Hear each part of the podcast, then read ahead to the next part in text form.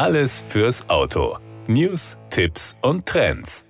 Nach einem Doppelsieg beim letzten Lauf der Rallye-Weltmeisterschaft WRC strebt das Toyota Gazoo Racing World Rally Team nun den nächsten Erfolg an. Vom 20. bis zum 23. Mai gastiert der Rallye-Zirkus in Portugal, wo die ersten reinen Schotterprüfungen des Jahres anstehen. Als Führender der Hersteller- und Fahrerwertung geht Toyota als Favorit ins Rennen. Sébastien Ogier liegt nach zwei Siegen aus den ersten drei Rallyes der Saison im Fahrerklassement auf dem ersten Platz. Teamkollege Elvin Evans ist mit 10 Punkten Rückstand Dritter. Kalle Rovanpere liegt mit 22 Punkten Abstand zur Spitze auf dem fünften Platz. Das Team entwickelt den Toyota Yaris WRC in seiner fünften Saison kontinuierlich weiter. Nach einem Update des Aerodynamikpakets, das beim letzten Lauf in Kroatien erstmals eingesetzt wurde, kommt in Portugal ein neuer Motor zum Einsatz, der die Leistung und Zuverlässigkeit des Fahrzeugs verbessert.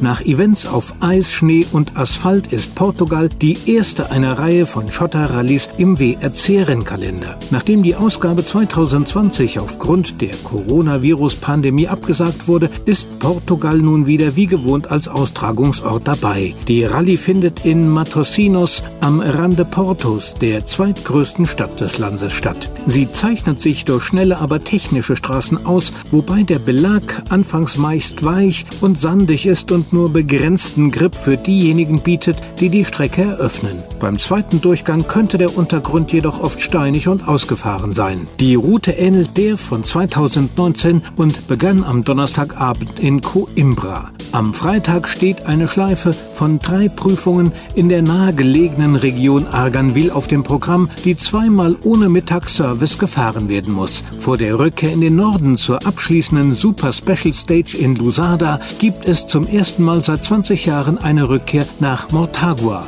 Der Samstag konzentriert sich auf die Cabrera-Berge nordöstlich von Porto für eine Schleife von drei Prüfungen, die vor und nach dem Service absolviert werden, bevor eine neue Straßenprüfung entlang der Mündung des Douro den Tag abrundet. Insgesamt fünf Prüfungen komplettieren die Rallye am Sonntag, darunter zwei Durchgänge der erneut stattfindenden Felgueras-Prüfung und der berühmten Pfafe, auf der die Power Stage ausgetragen wird.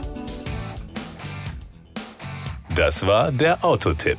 Informationen rund ums Auto.